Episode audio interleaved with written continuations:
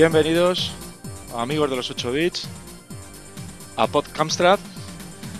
Durante la próxima hora repasaremos y comentaremos la actualidad del Amstrad CPC, revisaremos juegos clásicos y modernos y tendremos la ocasión de charlar con un personaje relevante de este apasionante mundo de la retroinformática.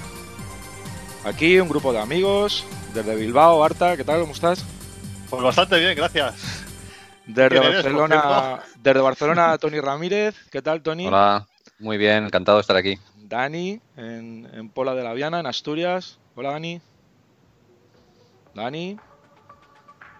Dani, no, esperemos que entre dentro de un rato, que lo hemos perdido.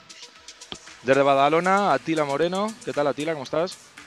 Bueno, ya estamos con el moreno, que me llamo Merino.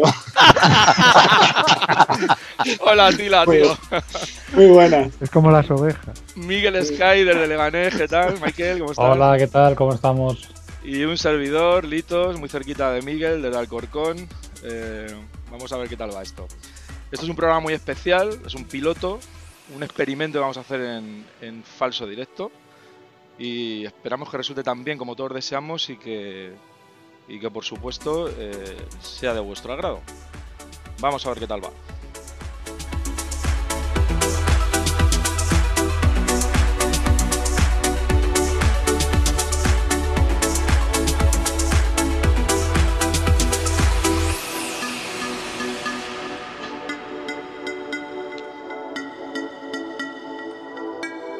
Marta, ¿qué tal? Eh, Muy bien, muy bien. creo que nos vas a traer mucho y muy bueno, ¿no? Porque hay, hay mucho. Hombre, Sí, muy bueno, seguro. Mucho, mucho, tampoco demasiado. Queremos dejar algo para las próximas. Porque si nos gastamos todo, toda la traca hoy, estamos jodidos. No hay segundo programa. Muy bien. Pero sí, empezamos fuerte porque llevamos un par de meses bastante grandes en cuanto a novedades. Parece que al final se acercan las navidades y los últimos años tenemos siempre traca final. Este año con la competición de, de programas de videojuegos, la CPC Retrodez, eh, de nuestro amigo alicantino o valenciano, ahora mismo no, no recuerdo, eh, el libro de Amstrad Eterno, que luego igual Atila Merino nos cuenta algo, igual no, ya veremos. Eventos, polémicas, podcast, porque este es un podcast que nace hoy y tiene cierta vocación de continuidad. Además, como queremos, a ver si continuamos, sí. Y Vamos a intentar que la gente se enganche. Así que bueno, ahí vamos con las novedades. Empezamos con el libro de Amstrad Eterno. Eh, Atila Merino igual luego nos dice algo. Yo no voy a decir nada, eh, básicamente porque no lo tengo todavía en mis manos. Yo tampoco, yo tampoco, porque lo intenté, lo intenté comprar por. por. por. eh, Por Amazon igual. Sí, por Amazon, por la tienda electrónica. y, y tenían una carencia de, de un mes casi. Para, yo no sé no sé cómo va eso, así que al final me, me dijo Atila que, que lo cogiera por, por la casa del libro, similar. ¿No, Atila? Sí, la verdad es que es curioso que, que- que con el poco tiempo que lleva en, en Amazon ya ponga que, que de uno a dos meses creo que pone entrega y a día de hoy creo que lo sigue poniendo. Es un poco, un poco raro, ¿no? Sí, ya te digo. ¿Qué tirada habéis tenido? Pues la tirada exacta, exacta, no lo sé, porque eso lo lleva Dolmen. Pero no creo que se haya agotado, pero ni de coña, vamos. Ya, ya. Tienes pocas esperanzas en la criatura, ¿eh? Bueno, Hombre, yo por lo que, por lo que aparece eh, en las redes sociales, todo el mundo tiene el libro ya, o el que no lo tiene está a punto de tenerlo. Y bueno, sí, por lo lo menos tiene- 40 o 50 personas ya lo tienen. no, más, espero que más. espero que bastantes más. No, Bueno, yo no he nada, pero yo sí lo tengo. Lo único que no he tenido tiempo es de echarle un vistazo. Le he ojeado así un poquito, muy bonito, muy colorido, pero no he tenido tiempo todavía de ponerme. Yo los libros me los tengo que leer. No me vale ojearlos. Pero os habéis dado cuenta lo que pone, lo que pone en la portada, ¿no? Aparte de Amstrad Eterno. Y que pone Tila Merino. Atila Moreno. No moreno, que, que creo que esta semana me lo han dicho tampoco estoy tan moreno. Pero bueno, sí, ¿Qué po- el libro la qué- verdad es qué que pone? ¿Qué pone? Dime, dime. Ah. No, no, que- que Moreno pone. pone. Pone Moreno. No, pero En el mío pone Moreno. Así, joder. Edición especial. edición especial. Lo tengo ahora mismo en la mano. Joder, la verdad es que es un lujazo. Es Es muy bonito. Estos acabados son, son muy buenos. Bueno, la culpa ahí la tiene todo Javier, Javier que es un crack, Javier Cubedo. Cubedo, sí. Todo eso es mérito suyo. Joder, es, un, es un chollo, es un lujazo tenerle como Un lujo. trabajando ahí como diseñador. Es una, es una maravilla. Sí, pero no, no, no os creáis, ¿eh? que trabajar con él todos los días también es duro, ¿eh? Bueno, pero visto desde fuera, del que al final ve el resultado, ¿no? Yo Eso no sí. sé. Ya contaremos anécdotas otro día. Sí, sí, vale, vale. ¿Qué más, Arta? Tenemos. ¿Qué más? De- entonces ya de- del libro no hablamos más, ¿no? No, Ya porque-. Veo, veo, veo que su autor no tiene muchas ganas, ¿no? De- No, no, no lo quiere vender, hablando. dice 40, 50, ya está. y- No, Javier Cubedo, pues oye, es, es duro trabajar con él, hombre. hombre, Diseñar, aquí no, pero contaremos mierda, las buenas cosas no las contaremos, ¿no? ah, todo mierda, todo mierda, siempre. Claro. Es lo interesante. Sí, exacto, exacto. Lo que da vidilla a la escena. Claro. Hombre, Bueno, alguna. o sea, yo- si queréis os hablo del libro, ¿eh? Yo ningún problema. Oye, si no hacemos un monográfico del libro en el programa 2, o en el 3, o en el 4. Sí, porque si no, hoy se va a acabar el programa y no, Sí, no sí. vamos a hacer el resto. Eso, ya hablaremos del libro y de la polémica que ha surgido a raíz del libro. Que Ha también es polémica. interesante. Ha surgido ¿Qué polémica? Opiniones contrarias, ¿no? O me he liado Ah. yo. No, Sí, o me he alguna- liado, me he liado. alguna Sí, yo creo que sí que he leído algunas, sí. Ah, sí, sí que había. La de Rin, no, no sé. Ujú. Sí, sí, efectivamente. Pero Es que sacarán entre, entre churras o merinos. No, no lo tienen claro. Entre rinos y merinos. La polémica venía del enfoque del libro, que parece que está más enfocado hacia libro, hacia videojuegos que a, que a demos y que no y, y que parece que alguna algún sector de- del mundo CP0 le hubiera gustado haber encontrado más de, de Sí, información sí, sobre yo, le, yo le he dado un comentario que es quizá que es, que es poco técnico, ¿no? Eh, hay gente que, que- que quería ver más, más, más aspectos técnicos de la máquina. A- a- vamos, yo todavía no lo he visto, pero por el contenido que he visto más o menos, a mí me parece súper correcto y, y- y que alcanza un público mucho más extenso, que, que si empieces a hacer algo más técnico. Pero bueno, si- siempre tienes la opción de hacer lo- otra nueva versión del libro, un- una segunda parte, igual que se ha hecho con otros con otros libros de, de, de Spectrum o similares, ¿no? Sí, claro. Además, además Javier está. Cuando, lo- cuando tengáis el libro y miréis la última página, veréis que Javier ya está ahí lanzando que le gustaría hacer una segundo, un segundo libro y bueno, Claro. se le puso, se puso contento con, con cómo le salió. Y quiero decir que en el libro me han ayudado bastantes personas, entre ellos aquí dos de los que están, como, como Dani Suricato, que se encargó de, de buscar. El tío se pasó, pues yo qué sé, no sé si jugaba por las noches o qué, pero estaba jugando todos los juegos para sacar las capturas. Y yo le decía, pues a ver, ahora toca Dynamic. Pues se jugaba todos los juegos de Dynamic, algunos se los pasaba, me pasaba 50 fotos de cada juego. Hostia. Y luego para elegir un par. O sea, Claro. El tío tiene un meritazo de la hostia. Bueno, a ver cómo te crees que hacemos las fichas nosotros en Amstrad CSP, por Ah, ejemplo. ya, ya. Ya Pues le, pone- le ponemos a Miguel a trabajar ahí todas las, Claro, todo el claro. día picando y jugando, Sí, sí, sacando sí, sí. capturas. Sí, Yo no lo he dicho nunca, pero tengo alquilado a los Mojón Twins el mono ese que tienen que, que machacar para que me haga la Te lo han captura. dejado, qué suerte. Me lo han prestado. Qué bueno. Y nada, y luego Tony pues también hizo, ha hecho sus paginitas en el libro que están interesantes. No sé si se lo pasó bien o no. Y tanto. Fue un placer colaborar. Muy bien. Y si no se lo pasaron bien durante el desarrollo, yo creo que al ver eh, el hijo parido es cuando estarán Sí. todos los padres orgullosos, ¿no? Supongo.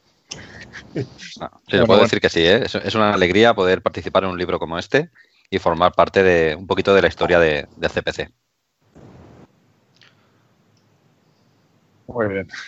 Bueno, pues ala, hablamos otro día del libro y ampliamos un poquito. Perfecto. Venga, otra de las novedades que hemos tenido esta, yo creo que fue en, en octubre, ¿no? Acabó el plazo de presentar los videojuegos para la CPC RetroDev. Eh, publicaron los resultados también en un tiempo bastante récord, en una semana ya estaban los resultados o antes. Y salieron una serie de juegos que de una calidad tremenda. Sí, sí. Este año- rep- a mí me sorprende, vamos, que cada año dices, joder, es que este año se han lucido, pero es que al año siguiente mejora aún más, mejora aún más. Y no solamente ya que digas la gente, los grupos que se han consolidado y, dices, bueno, pues ya tiene una experiencia detrás y ha, hecho un montón de cosas o ha hecho algunas cosillas y, puedes esperar que tengan calidad, pero no, es que eh, aún así se mejoran, mejoran estos grupos y luego los que son los chavales también, los que los estudiantes que, están presentando juegos, yo creo que también están haciendo cosas que no que son mucho mejores que las que hacían en, ediciones anteriores. Están muy enchufados. Se ha visto, hay mucha calidad en los juegos de, de estudiante, han mejorado sustancialmente. Hay además alguno que destaca bastante. Sí. Es que no me acuerdo el nombre ahora. Estoy aquí buscándolo. Hay algunos juegos espectaculares, sí. Eh, de hecho, en, las votaciones también, como no, eh, en este mundo siempre lo hay, eh, ha habido algo de polémica también, porque hay gente que no le ha parecido bien los resultados de, alguna, de algunas votaciones. Porque, Nunca llueve nombres a gusto de todo. Siempre, hay, siempre. Yo he participado tres años en, la CPC RetroDev y siempre hay polémica cuando acaba, hmm. ¿sabes? Y como participante lo mejor es, ignorarlo, no leerlo y si lo lees, no hacer caso. Joder, pero es que polémica siempre va a haber, yo creo. Nunca, lo que habéis comentado, nunca llueve a gusto de todos. Siempre hay alguien que tiene un punto de vista diferente y siempre hay alguien que le gusta o, tiene rabia a una parte y le gustaría ver eh, a esa parte en otro sitio. No sé, no sé, siempre hay resquemores también. Hmm. Pero bueno, al final lo que tienes que coger es el, es el resultado global. Ah, no te puedes eh, quedar con la idea de, de lo que puede opinar una o dos personas oye, que también son respetables las opiniones, ¿eh? y, y, una de las polémicas que ha habido, yo tampoco la veo mal. Eh, oye, un envío anónimo de los juegos, eh, sin nombres ni apellidos de nadie y, valoración ciega. Pues oye, mira, no es mala, se hace en otros sitios. Hmm. Pero en, ese sentido, yo cuando participé el primer año y gané, a mí no me conocía nadie. Y Raza, Raza Castillo, lo digo bien el apellido, eh, creo, también cuando hizo el Babas Palas, también fue el primer año que participaba, con lo cual en ninguno de los dos ganamos porque se nos conociese o por nuestro nombre. Claro, Estamos hablando de los tres últimos concursos que ha habido. ¿Sabes? Sí. Con lo cual, yo creo que solamente pensando en eso, no. Y de hecho. Está, claro que no se vota por el nombre. Tony, yo quiero añadir que el, año, pasado fue cuando, cuando participó 4 MHz, que precisamente era el conocido y no ganó. Sí, sí, que ganó Rafa, es lo que digo, precisamente. Este año hemos quedado primero y segundo personas conocidas. Bueno, pero ¿desde cuándo? Bueno, 4 MHz ya tiene más bagaje, pero Retrobytes realmente, o, lo que sería yo como programador, es que he participado tres veces. Tampoco es que tenga una experiencia. A ver, tres veces, macho, has participado más que, que, otras personas, eh, que, otros grupos, no. no fuera de coñas, no. Que, que sí, visto así, sí es verdad. No me había dado cuenta ni me había puesto a pensar que en años anteriores efectivamente habían ganado grupos que no, que no estaban consolidados o que no eran conocidos. No tienes razón. Pero bueno, simplemente es una de las opiniones que han ido saliendo ahí en, eh, en el foro, creo, y también eh, en el canal de Telegram. Y quería, quería hacer partícipes a todos de, de, que me leo lo que ponen los foros y los telegrams, aunque no participo mucho. Básicamente. De todo, modo, que, creo que un juego de 4 MHz, un, un juego de retrobytes, se identifican. ¿Sabes? Aunque fuesen anónimos, por los gráficos, el estilo, se notaría cuál es de, Sí, sí y no. A ver, eh, gráficamente alguno de 4 MHz se puede confundir con alguno de SP-Soft. Eso. Bueno, pero uno de SP-Soft también ganaría, ¿no? Compartiendo gráficos. O no, o no, o no. Vete a saber. Estarían los primeros. Ah, no lo sé. No lo sé. Bueno, eh, bueno podemos, decir, podemos decir que ganó Operación Alessandra. Ah. Por comentar, así es, 4 MHz.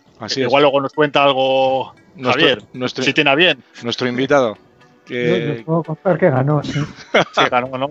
Te suena, te suena. ¿Has recibido el premio económico ya o todavía no? No, todavía nada. Todavía, no. Yo sí lo tengo, sí, lo tengo, Javier. Ah, sí, pues se lo habrá quedado Rafa, ¿no? Que no, que es, broma, es broma. Tampoco. bueno, chicos, eh, llegamos hasta aquí. segundo puesto Harlack y tercero Legend of Steel eh, retrobáis y entonces tú. Pues venga, hala, hasta aquí llegamos. Hasta aquí hemos llegado con, con, la actualidad. Parecía que no llegaba, pero que era poco, pero, pero ha entrado, ha entrado. Venga, venga. Seguimos. Eh, seguimos.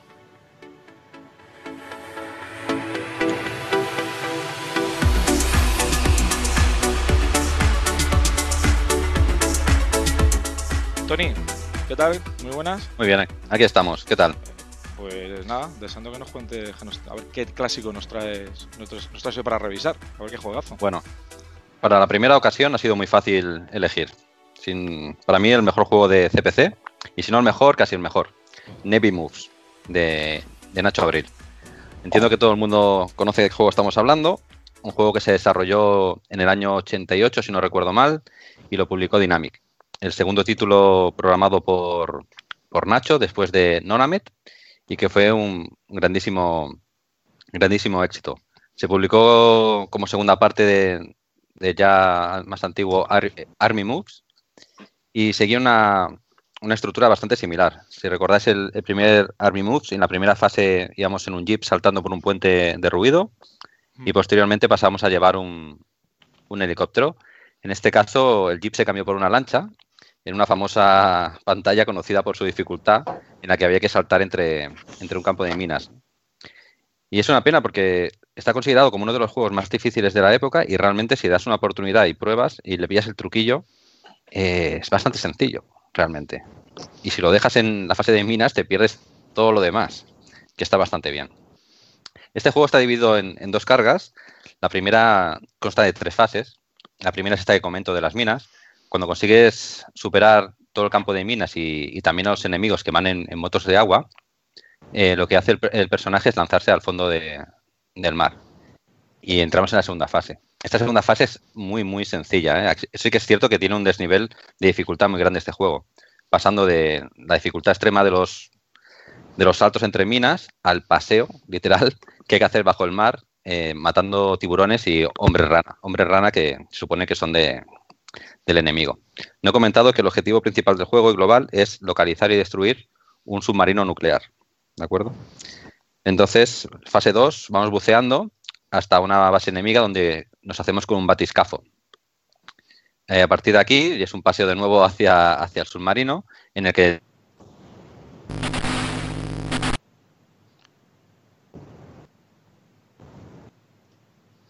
¿Hemos perdido a, Tony? Sí. Hola. Hola, Tony. Ah, te habíamos, perdido. Te habíamos perdido por un momento, sí, sí. ¿sí? Te has desconectado el micrófono. Ah, vale. Bueno, como, disculpad. Como decía, eh, nos hacemos con un batiscafo y tenemos que ir hacia localizar el, submarino donde y luchando contra pulpos gigantes y contra una morena. ¿Vale? Eh, una vez llegamos al batiscafo, se nos da el código para la segunda carga. Y esta segunda carga pues básicamente lo que tenemos que hacer es recorrer el submarino buscando unos códigos que ciertos enemigos poseen y que nos permiten introducir órdenes a través de los terminales, los ordenadores que tiene el, submarino. ¿Vale? Eh, bueno, resumiendo mucho, básicamente es conseguir abrir la puerta del, reactor nuclear, posicionar una bomba, sacar a la superficie el submarino y por último eh, transmitir un mensaje para que vengan a buscarnos antes de que se produzca la explosión yo lo que más recuerdo de lo que más recuerdo de este juego, lo que me mola, son las jodidas instrucciones. Es que tiene unas instrucciones espectaculares. Bueno, y la edición en sí, claro, la edición del juego es, espectacular. Fue la primera vez que, vimos un, una edición de un juego tan tan cuidado, tan cuidado, ¿eh? Es acojonante. la verdad es que sí.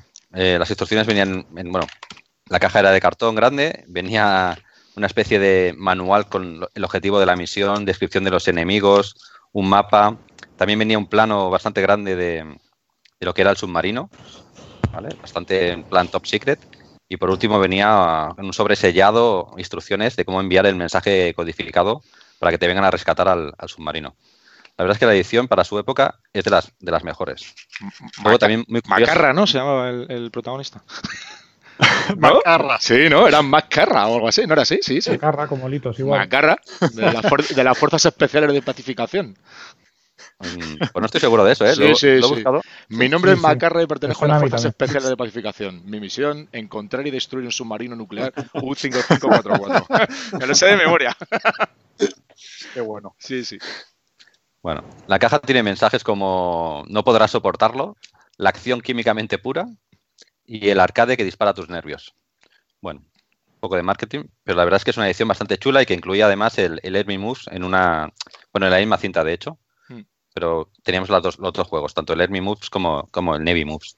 A mí es un juego que, en su época me gustó mucho. De hecho, hace poco, este fin de semana en Retro Barcelona, me, obligaron, entre comillas, a, a, volvérmelo a pasar, porque me, puse un mensaje en Twitter diciendo que era sencillo y tal, y vinieron ahí a que lo demostrase en directo y me tocó pasármelo. Te la jugaste, eh, te la jugaste. Bueno, realmente Atila lo sabe, que en más de una feria, cuando nos aburrimos ahí con los ordenadores, lo que vamos haciendo es ir jugando nosotros. Y el Navy Moves es uno de que periódicamente me voy pasando, con lo cual tengo bastante, bastante práctica. Es que se bueno, ese. Sí, bueno, es un juego que, me gusta realmente. y bueno, eh, comentar que, bueno, yo recuerdo que tendría 11 años, 10 años cuando, no, tenía 10 cuando salió el juego, 11 o 12 cuando, cuando lo jugué. Y realmente es un juego que a mí me, enganchó muchísimo y es un juego que he ido jugando toda la vida una y otra vez. Y, no sé, eh, gráficamente, técnicamente tampoco tiene ningún alarde, gráficamente está muy bien resuelto y quizá el apartado que tenga un poquito más flojo es, es la música. No tiene música in-game, Hmm. Y solamente durante la primera carga y en el menú hmm. hay una melodía que, no está que no está mal. De Fernando Cubedo, ¿no? De Fernando Cubedo. Correcto, que es el tío de Javier Cubedo, el maquetador del libro de, de Amstrad Eterno. Así es. Y los gráficos que son muy chulos son de Jorge Azpiri, que es sobrino de, Alfonso Azpiri. Sí, sí, la verdad es que tiene un poco de historia. Y bueno, la portada de rollo, pero bueno, la portada de rollo es innegablemente es, es la rehostia, pero a mí, a me gustaría mencionar también eh, eh, las ilustraciones de, de, las instrucciones, que son espectaculares, que creo recordar que eran obra de Ricardo Machuca, un tío que ha hecho ilustraciones para muchísimas muchísimas instrucciones, perdón, que ha hecho muchas ilustraciones para muchísimas instrucciones de Dynamic y las ilustraciones que hay que tienen las instrucciones son, son espectaculares también, son acojonantes. Así es, Ricardo Machuca y Rafa Negrete. Son los que, se, los que se encargaron de hacer las instrucciones y sí, sí, son de la calidad típica de Dynamic con el añadido del tamaño, que al ser en caja grande las instrucciones también tienen una dimensión superior y son realmente espectaculares. No sé, de aquí cuántos hay que, Este juego le tenía un vecino mío y yo me tenía maravillado todo el, tema del mapa y todas esas cosas que venían con el juego. Pero en mi casa no le podía disfrutar porque yo tenía el monitor de fósforo verde y es que lo de las minas es insufrible. O sea, es que no se veía nada. Se camuflan. Entonces en la época no le puede dar al juego ese lo, su merecido. El fósforo verde, sí, sí, desde luego. Sí, sí, era horrible. O sea. Mm. Sí, sí, estoy de acuerdo. Yo lo he intentado en fósforo verde y es imposible. Mm. O sea, no, o no verdad que, es, que se ven, pero es que no, te da tiempo a reaccionar. Cuando le identificas ya está encima. Sí, así es. No sé, ¿cuántos de vosotros habéis conseguido acabar? Yo lo jugué hace poco para, el libro, para hacer las capturas, y, me, lo, me, lo, acabé, me lo acabé. Y lo que recuerdo es, más que las, las minas, no recordaba que los pulpos fueran tan difíciles de pasar. Los pulpos tienen el secreto que si mantienes el disparo del, del batiscafo apretado, se cargan los dos torpedos a la vez y disparas doble. Con lo cual, con tres o cuatro disparos dobles te los cargas fácilmente. Pues eso no lo sabía y sé que me costó bastante, que me costó esa parte pasarla, pero bastante. Y estuve bastante tiempo. Yo sí que me, yo también me lo terminé en su, en su día y bueno, tanto en la máquina original como en como después eh, dos o tres veces en, en, emulador, porque de vez en cuando siempre siempre he hecho mano de él. Mola muchísimo, es un juego que mola mucho, mucho. Yo también me lo he pasado, no hace, bueno, no hace mucho, yo no lo jugué en, en los años 80 o 90, lo he jugado en los años 2000 eh, a raíz de la, ya de, de, usando un emulador, luego con el CPC me lo he pasado eh, sí que recuerdo el tema de las minas como complicado. El del buzo no me acordaba de ello, no me acordaba nada. Y de la tercera fase, esa fase sí, y me sorprendía además que lo veía como novedad y creo que tampoco son muchos juegos que lo hagan, que el prota dispara pero no se ven las balas. O sea, dispara y mata. Si tiene un tío delante le mata, pero tú lo único que ves es creo que se ve el fogonazo, pero no ves el recorrido de la bala. Lo cual eh, me parece muy bien. Los enemigos sí disparan y ves la bala, pero el tío este no no mm, sé si lo harían para, para simplificar eh, recursos o para, por claridad o por qué, pero bueno, me parece, me parece bien, me parece una buena idea, es una muerte instantánea a velocidad bala, estupenda. Y una curiosidad aquí que del tema de, de, la fase de minas, no sé si, eh, Litos, tú te acuerdas hace 7, 8 años cuando salió el Navy Moves de Dynamic que nos contactó Víctor Ruiz, que, que estábamos ahí haciendo metatesteo de aquel programa que era un juego eh, multijugador para PC que la primera pantalla ah, sí, sí, sí, tiempo era la de, era, una, era una gozada. Pues hmm. a raíz de eso también eh, Víctor nos pidió a ver si le podíamos echar una mano porque querían poner una pantalla de carga eh, interactiva que era la fase de las minas de la versión de, de, de Spectrum del Navy Moves. Y decía Víctor que era muy complicado y a ver si le podíamos echar una mano para reducir la, dificultad. No se lo pasaba ni él. No, no, no se lo pasaba, no. Así que lo que me tocó fue buscar desensamblarlo con el espectacular, espectaculato, no me acuerdo, vamos, que desensamblé dónde estaba el tema de las minas en, el Spectrum y, le preparé una versión sencilla con muchas menos minas para que lo pudiera meter en el juego y que la gente se lo pasara. Pues la versión de, la versión de Spectrum es más sencilla comparada con la de CPC. He jugado, lo he jugado en varias versiones, de hecho soy un enfermo un poco del Navy Moves, tengo un montón de, versiones de Atari, Amiga, Spectrum, Amstrad. Y de Amstrad tengo... De, las versiones. sí, sí. Y la versión de Spectrum es más sencilla que, la de CPC. Es posible que sea así, sí. No recuerdo, no lo recuerdo, sí sé que al final yo también me la sabía de memoria, joder, tanto probarlo, era casi podía hacerlo con los ojos cerrados. Pero igual sí que es verdad porque la de Spectrum creo que no era tan tan tan capulla en los saltos, ¿no? Igual es por, los, el doble píxel que tiene el CPC y no sé si sería cosa de la colisión o qué. Pero bueno, sí, es posible que fuera. Pues muchas, muchas gracias, Tony. Eh, a, vosotros. Por, recordarnos esto, este juegazo otra vez. Eh, seguimos, vamos, vamos con nuestra siguiente sección.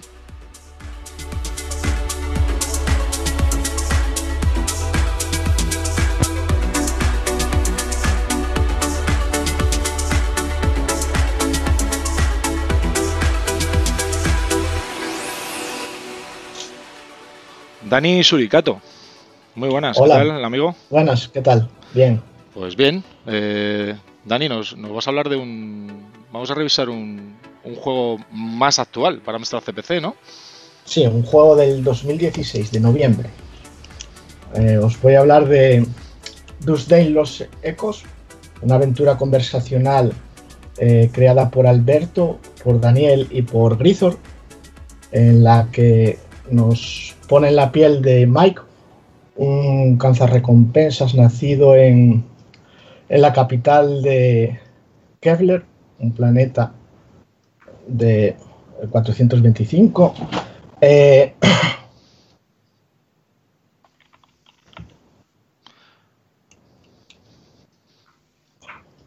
pues no sé, hemos, perdido a Dani. bueno, no importa. Ah, ¿qué tal, Dani? Hola. Ah, es que se me va el micro, no sé por qué, tengo problemas con él. No hay ningún problema. no hay problema, no hay, problema. Pues nada, lo que os decía, sí. Eh, estás eh, sobre Mike, un recanza recompensas que nació en la capital Keller. Eh, para escapar de las miserias se alista en el ejército de los INEC. Le asignan una nave que es apodada Day como el juego, eh, con la cual deserta y un día recibe una oferta de trabajo para encontrar a un trabajador perdido en una estación abandonada. A partir de ahí comienza la historia. Eh, esta historia cuenta, aparte de la historia principal, de cuatro misiones secundarias. Una de ellas es un huevo de Pascua creada por Daniel, eh, la idea fue de Daniel, en la que tienes que tiene los puzzles más difíciles. Aparte de esto, eh, tienes que también entrar, tienes que tener acceso para resolver esta, esta secundaria, esta misión secundaria, acceso a su página web. Tiene tres niveles diferentes, aparte de tres finales diferentes, perdón, aparte de, de, las, de estas cuatro misiones secundarias. También cuenta con una ambientación y una historia que engancha ya desde el principio.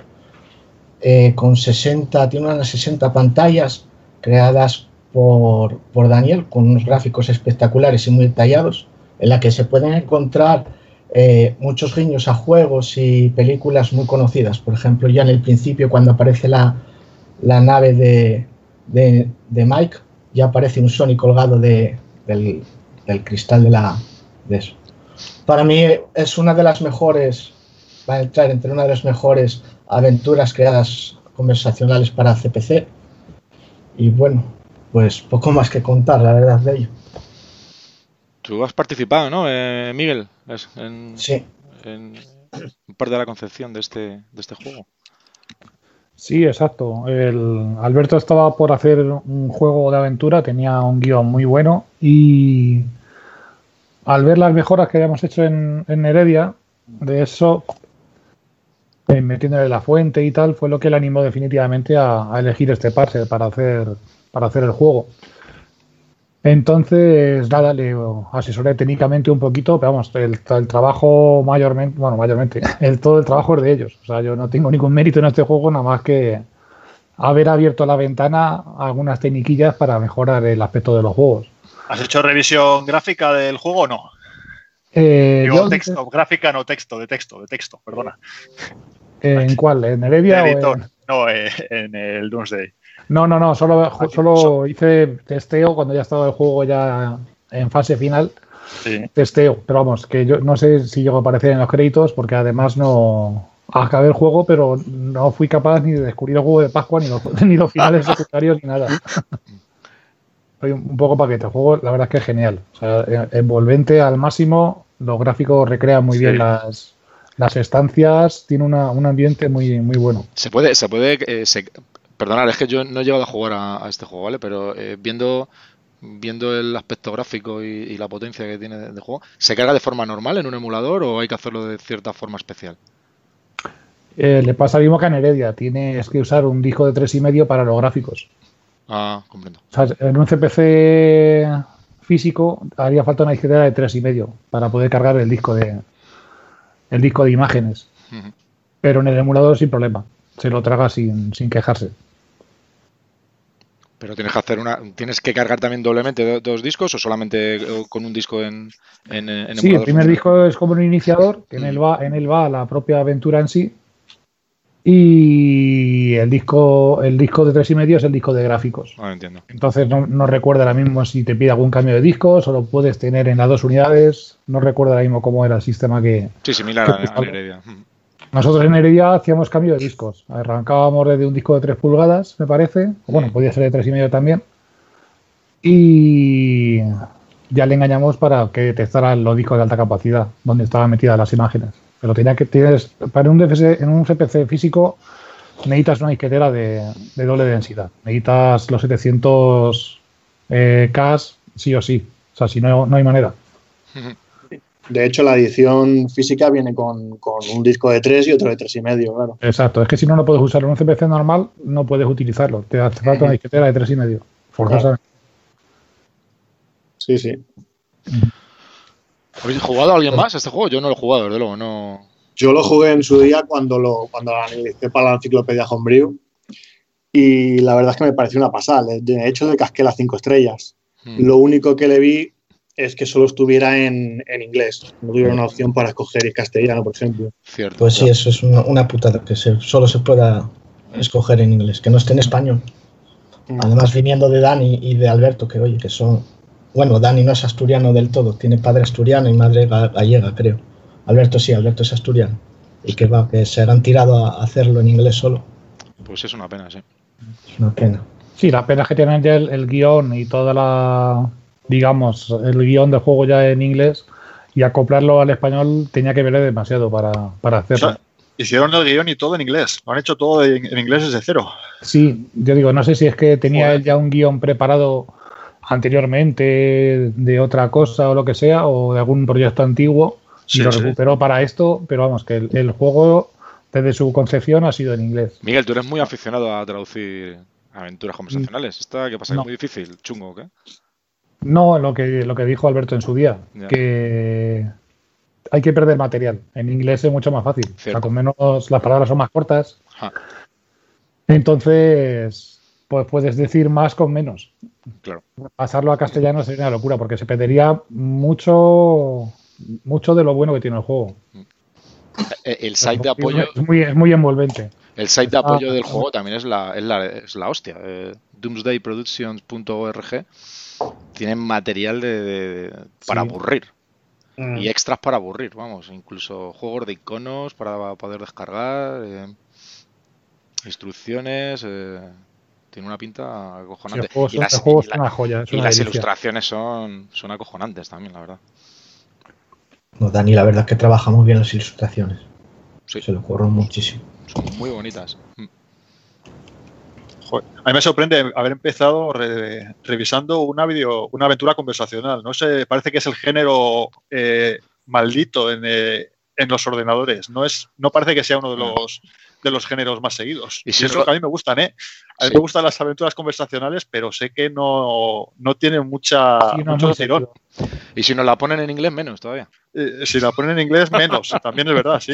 Te da un poco más de pereza. Aunque seas capaz de entenderlo y, de seguirla, sí que te da un poco más de pereza. Pero esta aventura conversacional, concretamente, es casi un. Eh, es una maravilla. No tiene nada que ver con, con las típicas aventuras conversacionales que, que, solemos ver que están construidas con parsers. O sea, esto es la rehostia. Esto es un. Es otro Pero al final está, está hecha con un parser también, ¿no? ¿Es el pause o cuál es? El, sí, es hecho con pause, sí.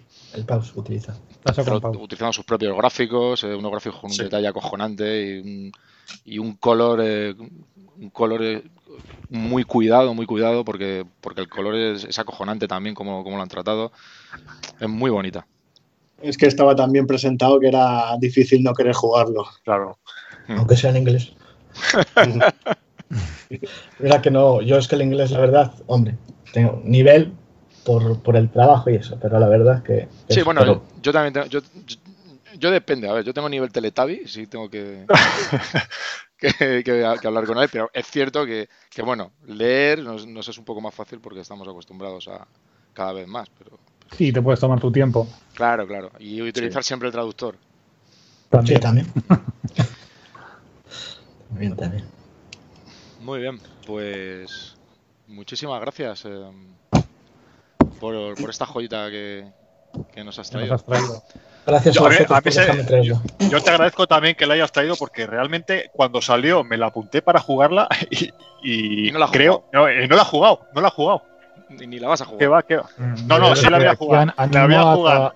La voy a jugar porque, porque, me gusta me gusta ver cómo, cómo, se hace o qué cosas se están metiendo en las conversacionales modernas, a ver si varían un poquito por lo que podamos aprender para, para, para, para, utilizarlo para todas esas que tienes, a medias, ¿no? O sin terminar. Esas a medias sin terminar que llevamos 10 años. a ver si sale. Yo no digo nada. Muchas gracias, Dani. nada.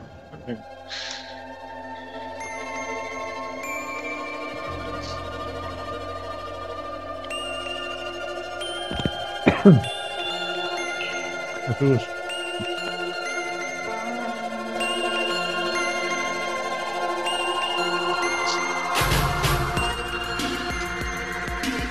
Bueno, Atila, muy buenas. ¿Qué tal? ¿Cómo estás?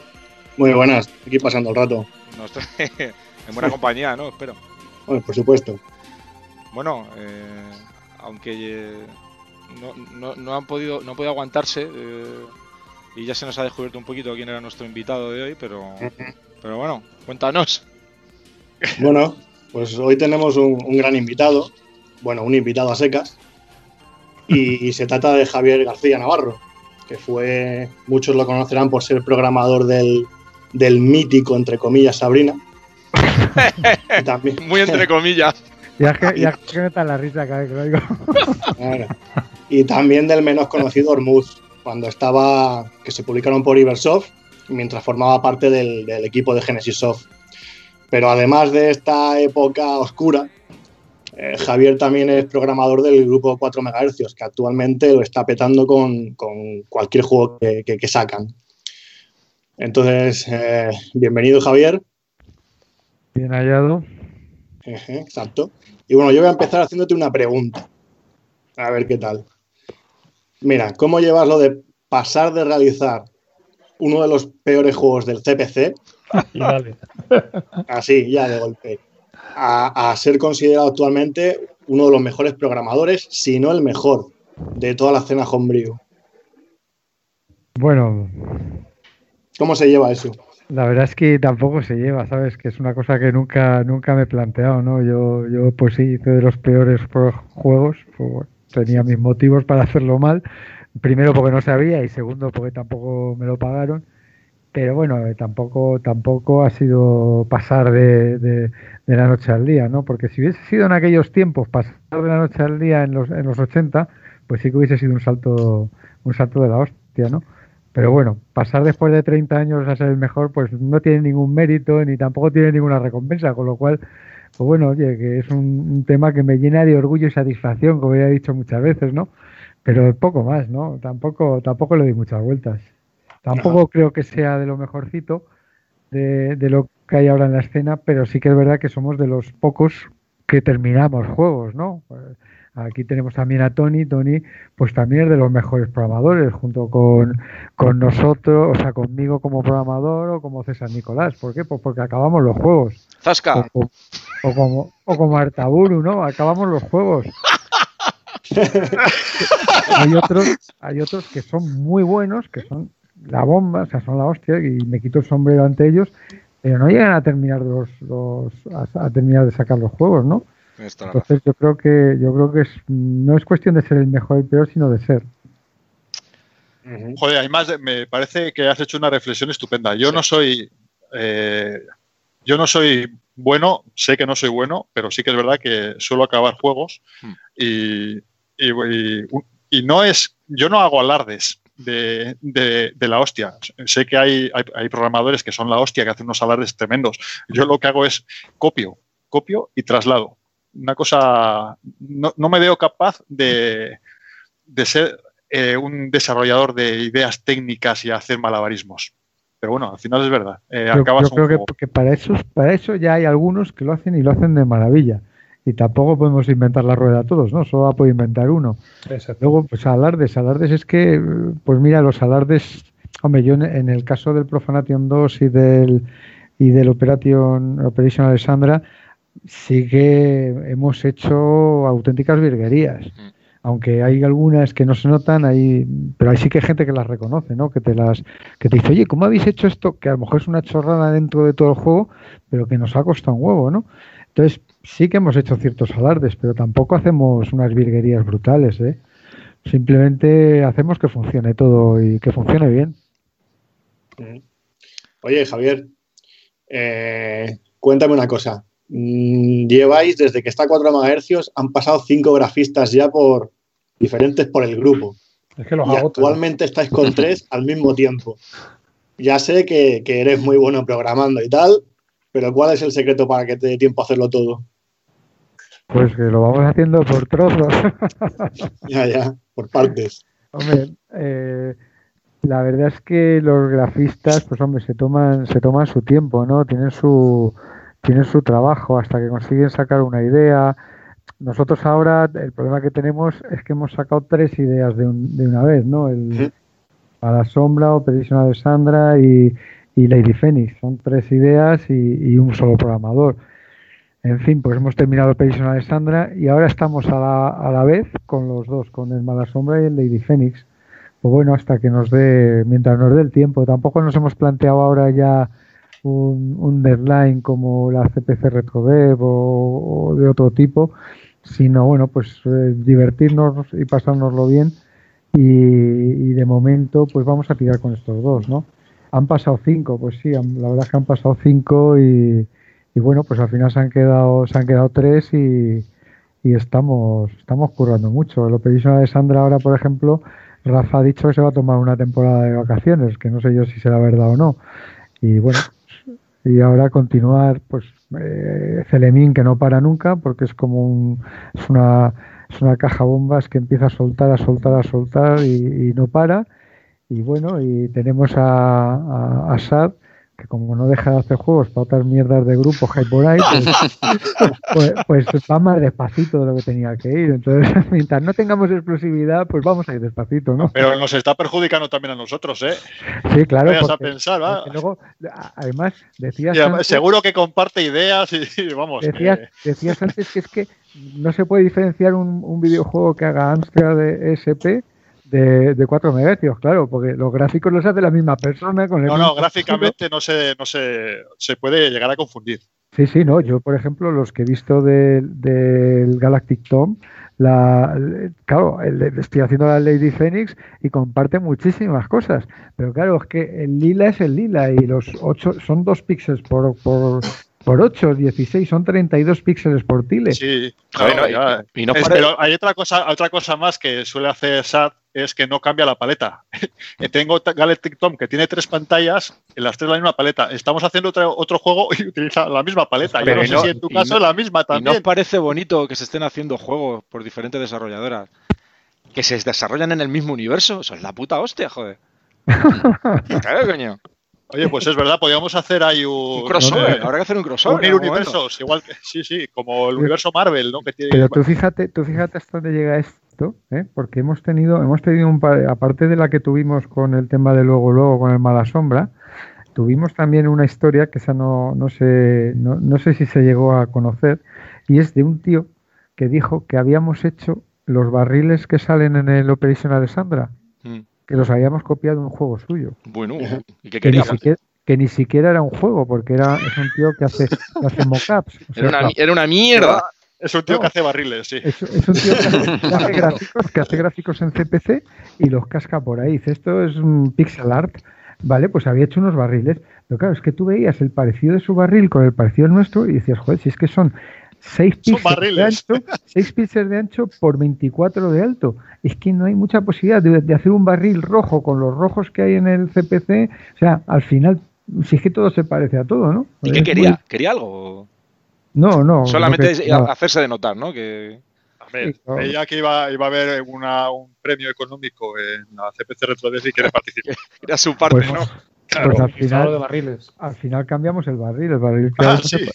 Sí, por, por no tener historias y por, por no escucharle, lo cambiamos. Qué curioso. eh, si es un bidón, entonces.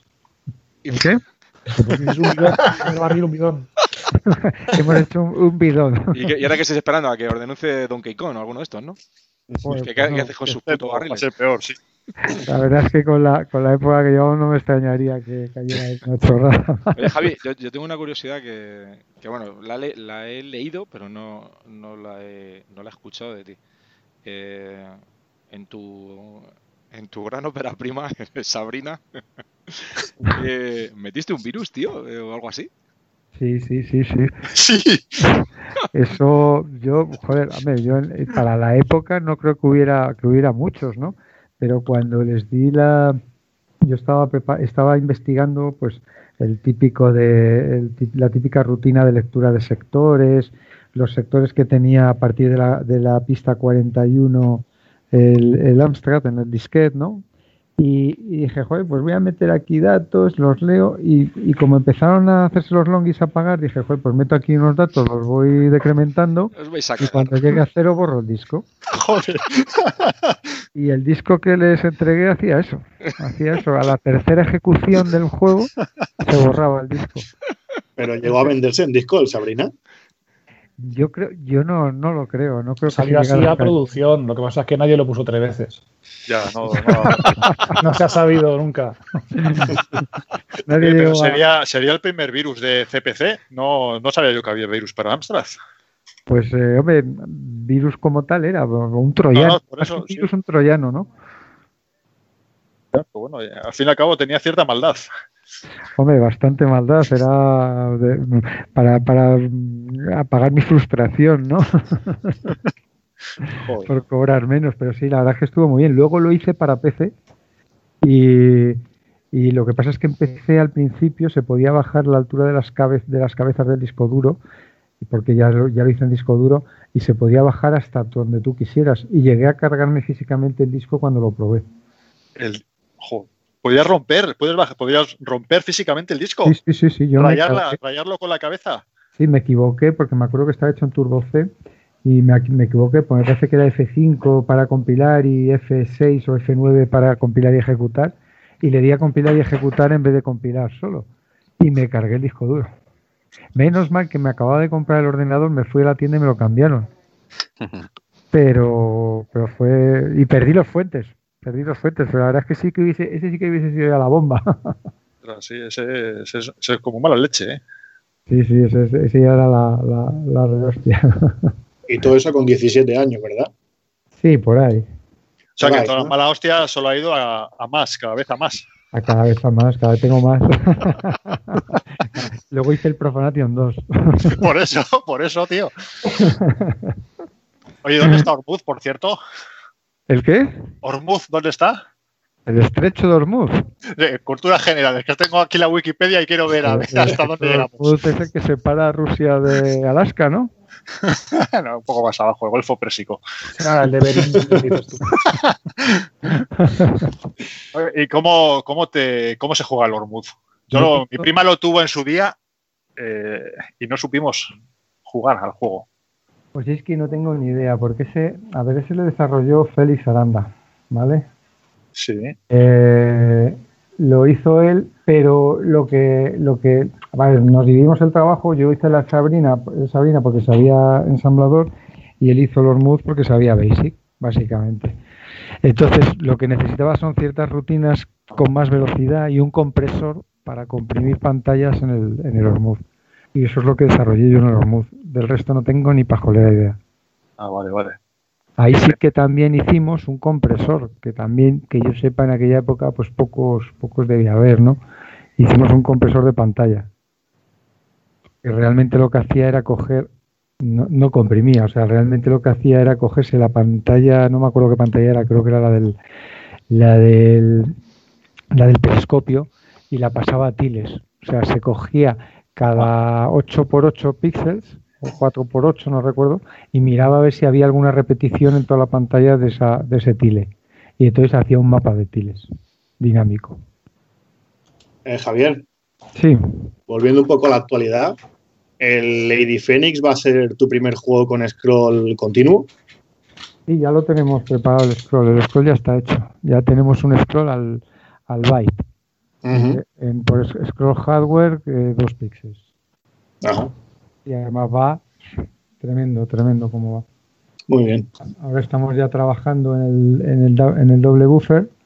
Pasar, o sea, el, el scroll realmente no le hace falta buffer porque lo hace automáticamente. Pero ahora ya estamos trabajando en el doble buffer para poner los sprites y empezar a hacer movimientos. Muy bien. Estupendo. Hoy una, una pregunta de rabiosa actualidad que yo creo que deberíamos preguntárselo a todos los que vayan pasando por aquí. Eh, ¿Tú eres OPQA o QAOP? OPQA, OPQA. OPQA, vale, ya somos dos. Bueno, Tres, tres. OPQA, OP, Tres. ya no vuelvo más. ¿Quién, ha hablado? ¿Quién ha dicho que no vuelve más? Yo, yo, Atila, Tú eres, a- tú eres de los QAOP entonces, ¿no?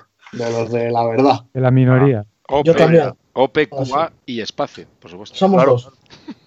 OPQA de toda la vida, vamos a ver. Sí. Lógico. Solo, solo está Tila el disidente.